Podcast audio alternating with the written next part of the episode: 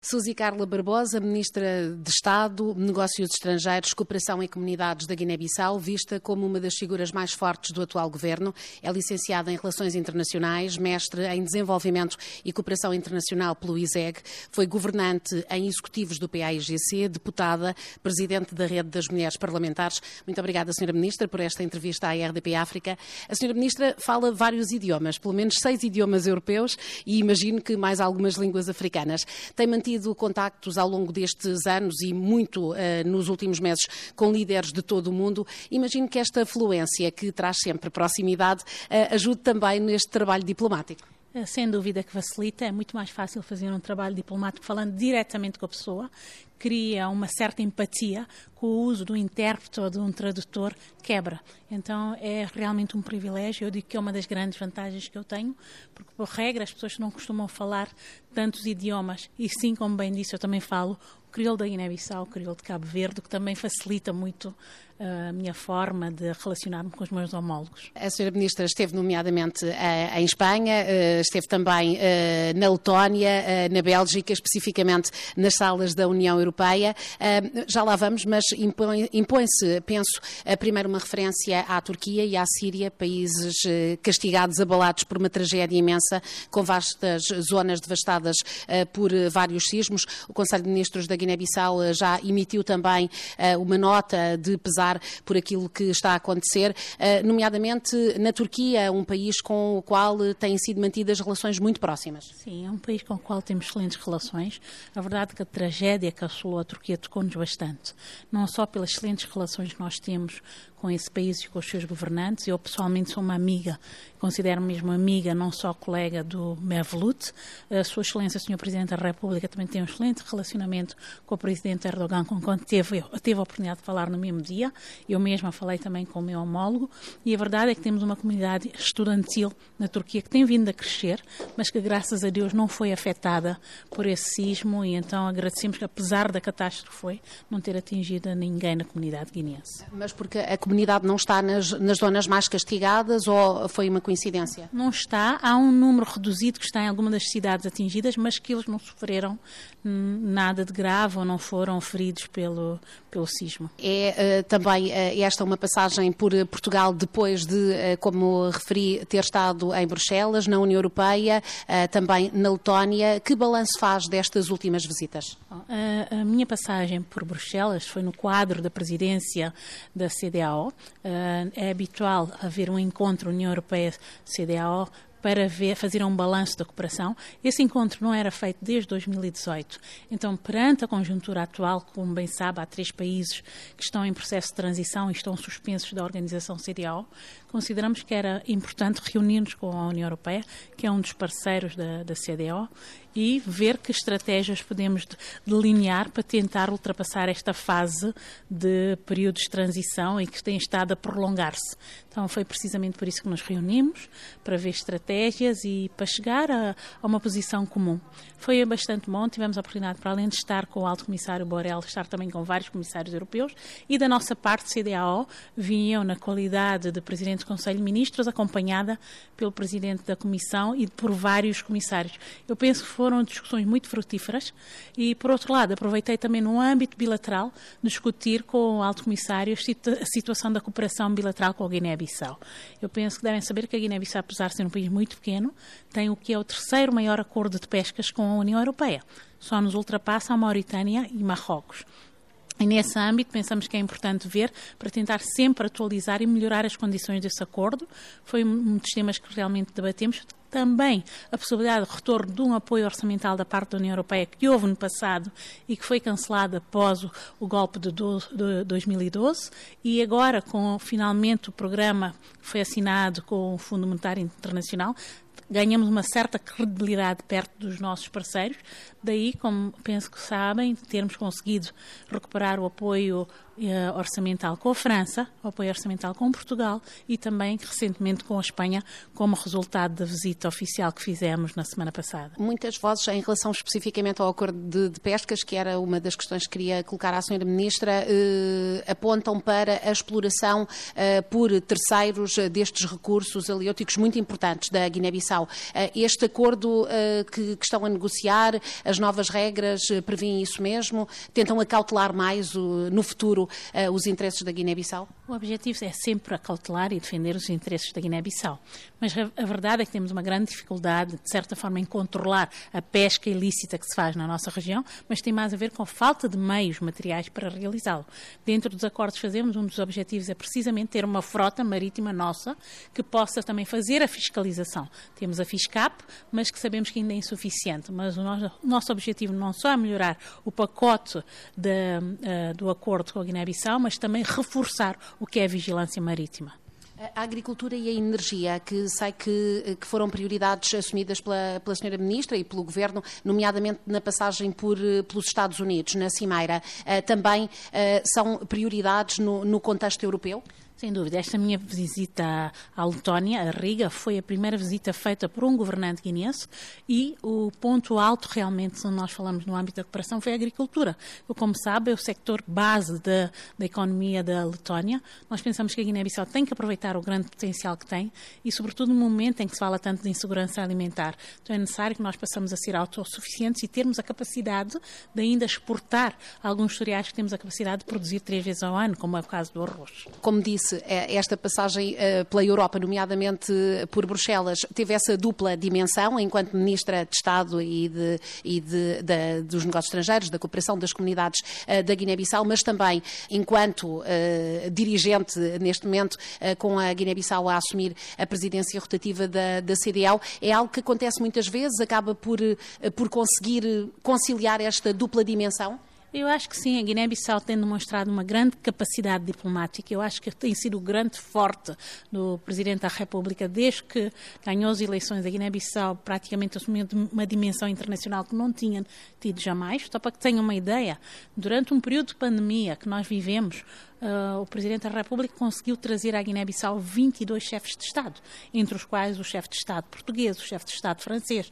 Foram momentos muito complicados em termos de deslocação de chefes de Estado, mas mesmo assim ele conseguiu, que é para nós um número recorde. Isso demonstra a capacidade de empatia que ele cria, também a capacidade de persuasão que ele tem quando consegue realmente trazer chefes de Estado que aportam algo de positivo. Porque muitas vezes as pessoas dizem, vieram, mas qual é o resultado? Eu acho que o resultado é visível. Trazer um chefe de Estado como Macron permitiu que a Guiné-Bissau não só aumentasse a cooperação bilateral com a França, conseguir recuperar um apoio orçamental que neste momento vai em torno de 6 milhões e meio de euros para setores que são cruciais, nomeadamente a saúde, a educação, uh, também para a estabilização da democracia, o mesmo aconteceu com Portugal.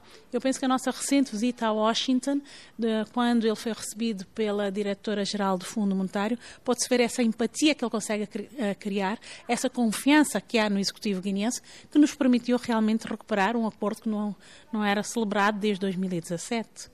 Falou de Macron e desta aproximação à, à França, uh, agora na presidência rotativa da, da CDAO, uh, eh, a Guiné-Bissau também, como disse, quase ali um, um único país de, de, língua oficial portuguesa, para além de Cabo Verde, uh, mas naquela zona que é uma zona muito francófona, mas onde há também muitas críticas a Macron e à forma como França tem um, exercido também a sua ajuda, exercido o seu poder de, de influência. Como é que faz esta gestão o governo, a presidência guineense, esta gestão uh, geopolítica também, num momento tão complicado uh, para a África Ocidental, de tantos desafios de terrorismo, uh, de crime organizado, de infiltração dos traficantes a vários níveis? Tem sido, sem dúvida, um desafio, porque se nós olhamos para os 15 países que constituem a CDAO, a Guiné-Bissau provavelmente é dos mais pequenos. E é a primeira vez na história, como bem sabem, 48 anos desta organização, que um país lusófono tem possibilidade de presidir, mas tem sido um desafio que, ao mesmo tempo, tem demonstrado que, apesar de pequeno, é um país pode ter essa capacidade. Eu gosto de repetir uma expressão que o meu presidente usa, que o facto de sermos um pequeno país não significa que sejamos um pequeno Estado. Tudo depende da forma que nós nos afirmamos e nos relacionamos. Na verdade, no que é a esfera internacional, nós temos um voto, temos uma voz igual que um país grande. Então temos é que saber fazer uso disso. No caso específico da situação da CDO, é uma situação situação realmente complexa. Nós herdamos uh, um dossiê pesado, eu diria assim, porque são três países em fase de transição com os seus mediadores e que nós temos que saber gerir para chegar ao que se pretende, que é chegar a eleições livres e transparentes. O objetivo é que daqui a 2024 todos esses países consigam realmente realizar eleições.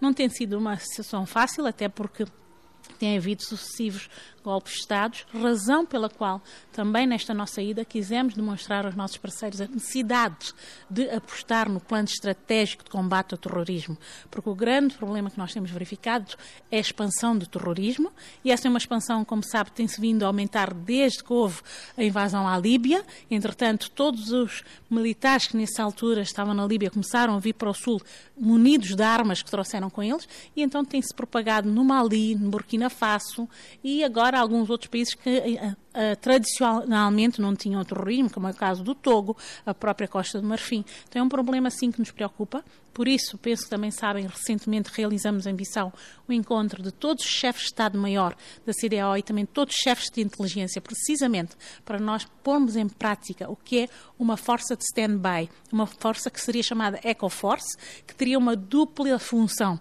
Primeiro, combater uh, o terrorismo e também servir de força dissuasora para os golpes de Estado. Porque nós entendemos que a CDAO não pode continuar a legitimar os golpes de Estado. Porque se cada vez que um país tem um golpe de Estado, nós permitimos terem 24 meses de transição irem para eleições, isso faz com que muitas das vezes eles tentem fazê-lo, porque dizem, bom, vão-nos dar esse benefício, vão-nos dar este período de graça de 24 meses, para que nós consigamos governar enquanto não vamos a eleições. Pois não achamos que isso seja correto, achamos que as pessoas têm que governar porque realmente ganharam as eleições e merecem confiança do povo. Então, um dos objetivos, precisamente, deste plano estratégico de combate ao terrorismo e também de combate, de certa forma, aos golpes de Estado, é ter uma força que seria constituída pelos militares profissionais dos nossos países, nomeadamente da Nigéria, da Costa do Marfim, que tem um exército maior e talvez mais bem preparado, mas também com números reduzidos dos nossos países mais pequenos, e seria uma força comum de combate, como aconteceu no caso da Libéria, como aconteceu no caso da Serra Leoa, em que havia na altura uma força de stand-by da CDAO. Então seria uma retoma dessa força, talvez um com outras características, por agora seria também com o objetivo combater o terrorismo e ao mesmo tempo de evitar os golpes de Estado. Mas é realista, Sra. Ministra, imaginar esta força de stand-by com a Nigéria, a grande potência da, da região, uh, mergulhada em tantos e diferentes eh, problemas e a enfrentar tantos desafios? Uh, eu penso que tem que ser realista, porquê? Porque se na prática não fizermos nada, esta situação tende a piorar. Neste momento, nós temos a noção de que a situação do Burkina uh, piorou de um ponto que nós temos 50% de território ou mais na, nas mãos dos terroristas. Então, se nós continuarmos só com. Um, eh, teorias e não avançarmos na prática com decisões claras, nós vamos ter tender a que se expanda mais o terrorismo, então o problema agrava-se. Então chegou um ponto que nós achamos que, e isto é uma decisão a nível de chefes de Estados, não, não fomos nós os ministros que, que uh, decidimos isso, que temos que na prática ter uma força dissuasora e uma força que possa combater ao lado dos países que estão a ser vítimas deste terrorismo. Porque o que nós constatamos no caso de Burkina, por exemplo, é que uh, as forças militares não estão a conseguir de por si só combater. E não nos serve dar só armas se as pessoas não têm a capacidade de resposta. É preferível dar homens preparados e que sejam militares profissionais para combater ao lado deles e assim evitar essa propagação. Porque se hoje está no Burkina, amanhã pode estar na Guiné-Bissau, pode estar no Senegal, a tendência é propagar e é isso é que nós temos que evitar. Houve também recentemente um encontro em Bissau para discutir a moeda, a moeda uh, o eco, não é? Uh, e, e, também aí houve críticas. Uh, algumas, alguns analistas consideram que neste momento a CDAO é uma organização em crise, com a Nigéria, precisamente com os problemas já referidos, e que esta não será de todo uma prioridade, que este não é o momento para avançar, dada a complexidade da, da operação eu tenho que lhe dizer que críticas há sempre, mas compete aos países membros da CDAO que são soberanos, tomar essa decisão. E essa é uma decisão que tem sido tomada pelos chefes de Estado, que têm um mandato do seu país para fazê-lo. Uh, o objetivo é que em 2027 haja realmente essa moeda comum. É extremamente importante que países como a Nigéria, que são países, países com uma economia muito forte, muito embora possam estar a passar por momentos de alguma instabilidade, mas isso acontece, façam parte, porque isto vai fortificar a moeda comum e isso vai fazer com que nós tenhamos a nossa própria moeda. Mas, claro, sabemos que nem toda a gente está de acordo, nem toda a gente interessa. Mas o importante é que nós, enquanto países membros, sejamos de acordo e que pratiquemos aquilo que realmente foi decidido entre as cimeiras de chefes de Estado. Coincide a presidência rotativa da Guiné-Bissau, eh, este mandato do, do presidente Sissoko Embaló, também eh, com Macky Sall, presidente do Senegal e presidente da União Africana. De alguma forma, isso, isso também tem potenciado, digamos assim, eh, esta voz da, da África Ocidental no continente e no mundo, porque são conhecidas as boas relações entre os dois presidentes são extremamente boas, realmente. Não só somos vizinhos, mas eles têm um relacionamento muito próximo. A verdade é que a voz da África Ocidental tem-se ouvido realmente mais que nunca. Prova disso é o facto de uma Guiné-Bissau, como eu digo, um, um país pequeno, ter estado na Rússia, ter estado na Ucrânia, exatamente a tentar mediar este, este, que é um conflito que preocupa não só a Europa, mas todo o mundo, porque, embora nós estejamos distantes, estamos também a viver as consequências desta guerra, porque o custo de vida aumentou para todos, uh, os fertilizantes estão inacessíveis para todos, e nós, sendo um país que é eminentemente agrícola, nós temos que ter acesso a fertilizantes para poder produzir. Então, direto ou indiretamente, é uma guerra que nos afeta, mas talvez há uns anos atrás seria impensável uma Guiné-Bissau ir à Rússia, ir à Ucrânia e tentar saber como ajudar a ultrapassar esta crise, como ajudar a chegar à paz. Não preocupa a senhora Ministra, parlamentar, mulher, deputada uh, e com uh, vários anos de atividade também na Assembleia Nacional, que a Assembleia Nacional esteja dissolvida, que tenha sido dissolvida no momento em que o país se prepara para eleições? Uh, não me preocupa que esteja dissolvida. é uma prerrogativa que o Presidente da República tem. Preocupar-me se não houvesse eleições, mas as eleições estão marcadas, então eu acredito que vai vai-se voltar à normalidade constitucional que se espera depois de fazerem eleições. E, como bem disse, eu, enquanto parlamentar, também irei a eleições, farei parte de uma lista, embora tivesse sido suspensa do meu anterior partido. Eu acho que eu sou válida fazendo política para o meu país, dando voz precisamente às mulheres, que não somos muitas na política. Então, não é suspendendo mulheres que têm voz que nós vamos resolver a situação. Então, optei por entrar para um outro partido político, estarei nas listas desse partido para ir a eleições e poder estar de novo no Parlamento. Estará no MADEM. Sim, estou no MADEM, não estarei, já estou no MADEM, porque já faço parte desse partido, uma vez que tinha sido suspensa pelo meu anterior partido, e estarei sim nas listas Senhora Ministra, mas foi, foi suspensa porque, entretanto, uh, no meio desta, destas uh, atribulações uh, políticas... Não, eu, eu, na verdade, em 2019, quando fizemos as eleições presidenciais, eu já era Ministra dos Negócios Estrangeiros. Então, Secretária de Estado fui em 2015, 2016. Mas eu era Ministra dos Negócios Estrangeiros do governo do PSGC. O que eu entendo quando o povo decide que quer um Presidente da República, não me cabe a mim, Suzy Barbosa, ir em contra ou não. É simplesmente aceitar o resultado das urnas. E foi que eu fiz. Enquanto guineense, fui convidada para integrar um governo, que era um governo legítimo, que era um governo uh, constituído com uma nova maioria parlamentar. Enquanto guineense, eu fui livre de aceitar isso. Agora, se o partido entende que é suspendendo por cinco anos que resolve essa questão, o que eu acho é que o partido que assuma as consequências, eu, enquanto guineense, quero continuar a ter voz, quero continuar a estar ativa politicamente e sou livre de ir para um outro partido e continuar a estar nas listas desse partido. Eh, foi prorrogado o prazo do recenseamento eleitoral, vê com naturalidade e acredita que, eh, de facto, haverá eleições em junho de, deste ano? Acredito e faço fé que sim haverão, porque eu tenho também todo o interesse, enquanto guineense, que as, as, eleições se uh, verifiquem a 4 de junho, que tenham lugar. E o que eu acredito também é que se as pessoas estão descontentes por acharem que o período que foi dado não foi suficiente, é melhor que se alargue antes que venham a reclamar não ter sido inclusivo. Então é importante esta inclusão. Eu penso que esse período de, que se possa alargar do recenseamento poderá ser compensado com qualquer outro período do uh, calendário eleitoral. A senhora Já aqui fez eh, referência ao acordo uh, com o Fundo Monetário Internacional, apontado como determinante para o futuro da Guiné-Bissau. Também outros acordos com o Banco Mundial, uh, num governo que, uh, que sobretudo, está em funções para organizar eleições, mas considera que não há problema em avançar com estes acordos. Eu continuo a dizer, se o Fundo Monetário Nacional ou o próprio Banco Mundial entendessem que não tínhamos legitimidade, seriam eles os primeiros a não fazê-lo. Daí que, durante tantos anos, eles não tenham assinado acordos com a Guiné-Bissau, porque provavelmente entenderam que a Guiné-Bissau não reunia as condições de 2017 para aqui, mas hoje reúne. Então, eu penso que são instituições com bastante credibilidade, como para ver se nós temos ou não condições para fazê-lo. E eu acho que não há dúvida de que sim, porque a prova disso é que se assinou o acordo. Não há dúvida de que a diplomacia agressiva eh, que, eh, que tem sido apontada pelo, eh, pelo presidente Sissoko Embaló tem dado frutos e, como disse, a Guiné-Bissau tem estado presente em momentos importantes do, do planeta num momento muito, muito desafiante, mas a nível interno há muitos problemas. Ainda agora os setores vão entregar um novo pré-aviso de, de, greve, setores que dizem, várias vozes do país estão paralisados. como é que olha para esta, para esta situação, estes impasses que vão acabando por perturbar e muito a vida do país, com taxas de mortalidade materno-infantil também a piorarem em relação àquilo que tinha sido conseguido? Uh, para ser sincera, não posso concordar quando diz que estão a piorar. Não. Realmente, as greves são naturais. Em França há greves quase que a diário. Na Europa há greves. Greves há em toda a parte. Sempre quando o sindicato não esteja satisfeito, é normal que faça greve. Faz parte das prerrogativas dele. Agora, o que eu entendo é que o setor da saúde da Guiné melhorou e muito. Porque eu sou guineense, eu mesma fiz questão de visitar várias vezes o hospital, fiz questão de ver as condições de trabalho e eu convido a si e a outros jornalistas a fazerem-no. Vocês têm colegas em Bissau. Não há comparação possível com o estado de melhoria do nosso hospital principal, Simão Mendes, com o que era há cinco anos atrás ou o que era há três anos atrás, quando o Presidente da República assumiu as funções. Melhorou, mas de uma forma abismal.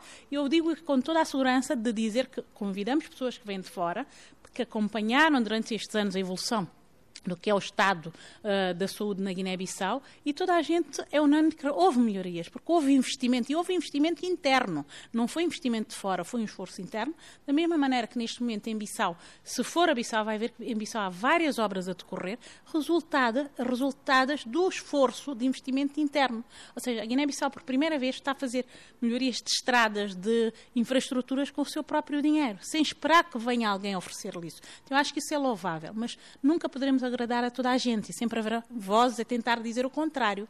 Mas eu acho que nada mais evidente quando a pessoa vai e vê pelos seus próprios olhos. E quem conhecia a Guiné-Bissau antes de 2020 e vai à Guiné-Bissau depois, atualmente, pode sem dúvida ver as melhorias que há no setor da saúde e noutros setores, nomeadamente infraestruturas, e a estabilidade que tem havido. Daí os nossos parceiros finalmente recuperar essa confiança de acharem que somos meritórios de nos darem um apoio orçamental. Você sabe muito bem quando um país não vai bem, quando não desempenha bem, não tem a confiança dos parceiros. Então, eu acho que é mais do que evidente essa melhoria, muito embora hajam sempre vozes contrárias e muito embora as, as greves vão continuar a existir sempre, porque muitas vezes o que se faz é que o uso político das greves por um ou outro partido que manipule mais os sindicatos. Mas nós queremos continuar a trabalhar, que estamos a fazê-lo, e queremos melhorar cada vez mais os nossos serviços, precisamente para não termos que sair para fazer os tratamentos. Hoje em dia há serviços no Hospital Simão Mendes que eu faço questão de usar como guineense, que há uns anos atrás não me atreveria a usar porque as condições não eram boas.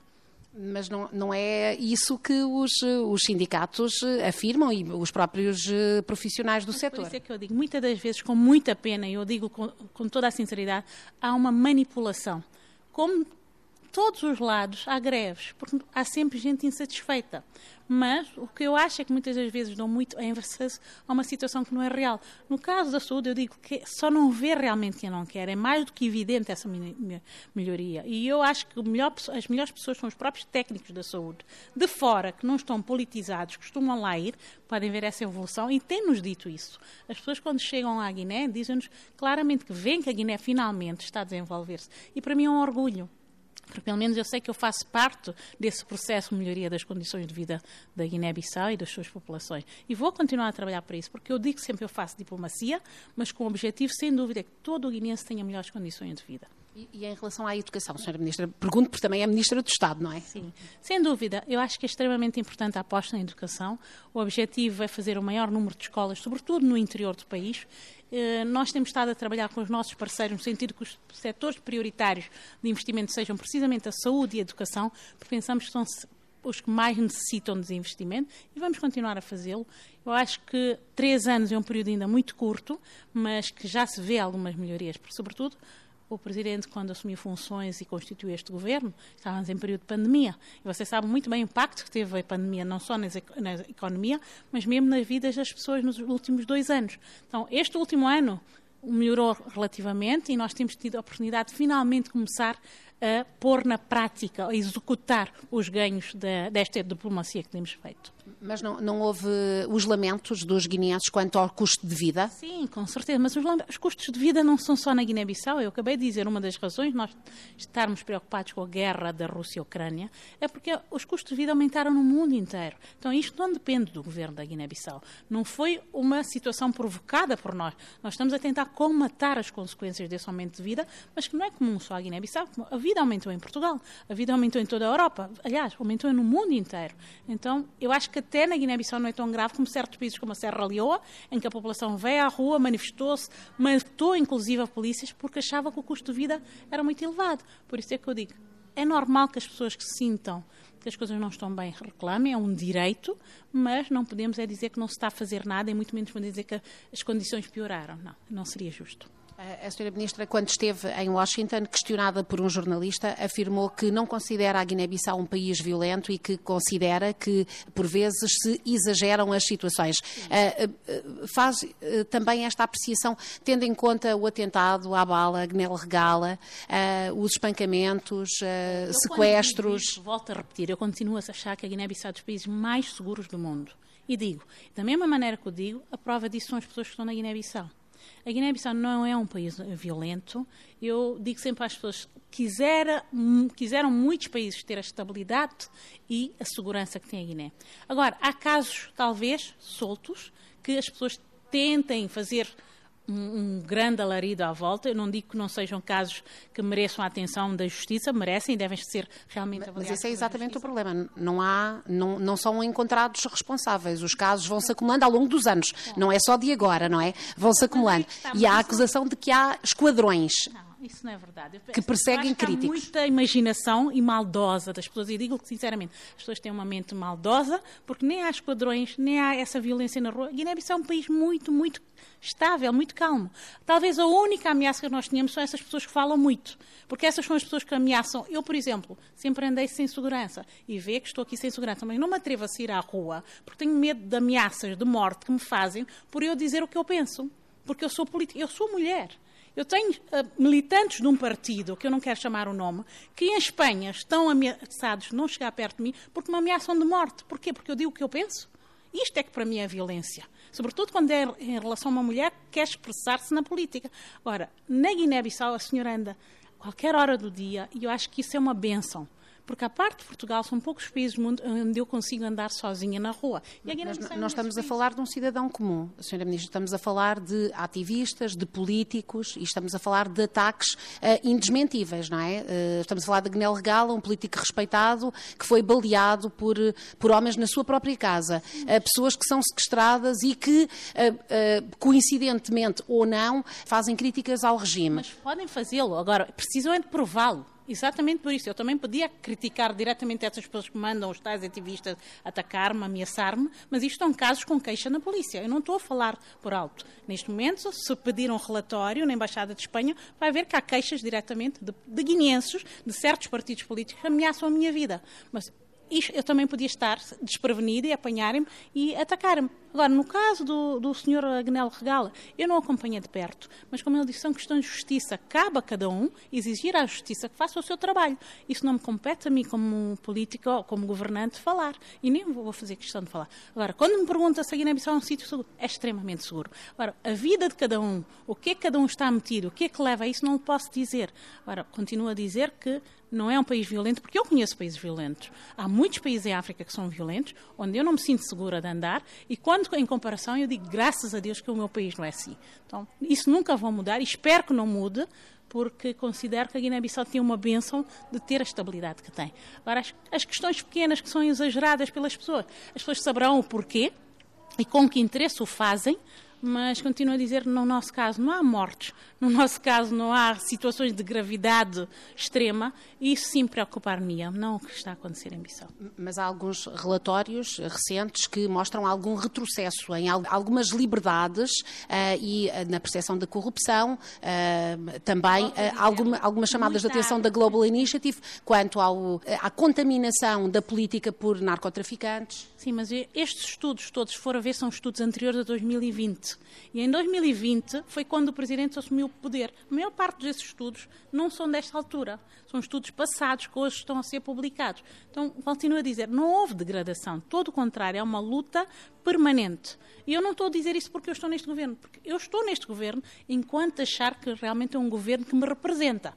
Eu fui uma pessoa que pedia demissão do governo onde achei que não estava bem onde eu achei que não me representava, não tinha os mesmos valores. Então, de igual forma, o dia que eu entender que este governo não me representa ou que não defende os mesmos valores e princípios, eu farei questão de sair. Neste momento, eu acho que representem muito bem os interesses da Guiné-Bissau, temos tido grandes vitórias e, sinceramente, tenho muito orgulho de dizer que eu faço parte de um governo que está a trabalhar. É óbvio que está a passar em Bissau. Há estradas a serem feitas. O Hospital Simão Mendes nunca esteve tão bem tem alimentação no hospital, tem uh, o hospital limpo, cuidado, tem melhores serviços.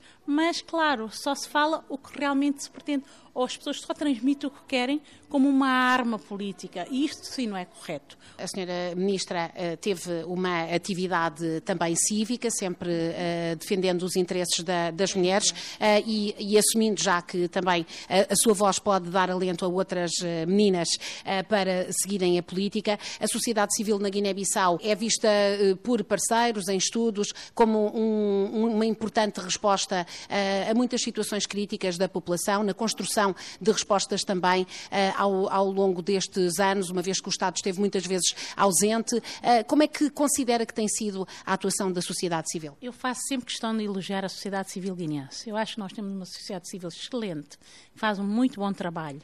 A mim, enquanto governante, ajudou muito, mas ajudaram-me ainda mais como parlamentar, porque são pessoas muito focadas em melhorar realmente as condições de vida dos guineenses e fazem um trabalho brilhante. Não tenho nenhum motivo de queixa, todo o contrário, louvo muito o trabalho deles e eu acho que têm que continuar a fazer o bom trabalho que têm feito. O que sim condeno na Guiné-Bissau é um grupo de políticos que viveu sempre de criar histórias e vende para fora uma imagem negativa da Guiné-Bissau que não é real. Agora, a sociedade civil da Guiné-Bissau é louvável e meritória todo o respeito e consideração e continuo a trabalhar mesmo como governante muito com eles. Aliás, na semana passada fiz questão de convidar e muitas mulheres da sociedade civil, porque sobretudo as mulheres da sociedade civil merecem todo o meu respeito, para fazer uma conferência de mulheres para mulheres, exclusivamente feita por mulheres, em que não havia presença nenhum homem para nós podermos discutir abertamente. Vieram parlamentares de vários países e foi uma coisa muito bem conseguida, com recomendações muito interessantes de como melhorar as condições de vida das mulheres na Guiné-Bissau, porque na verdade somos sim a espinha dorsal da Guiné-Bissau.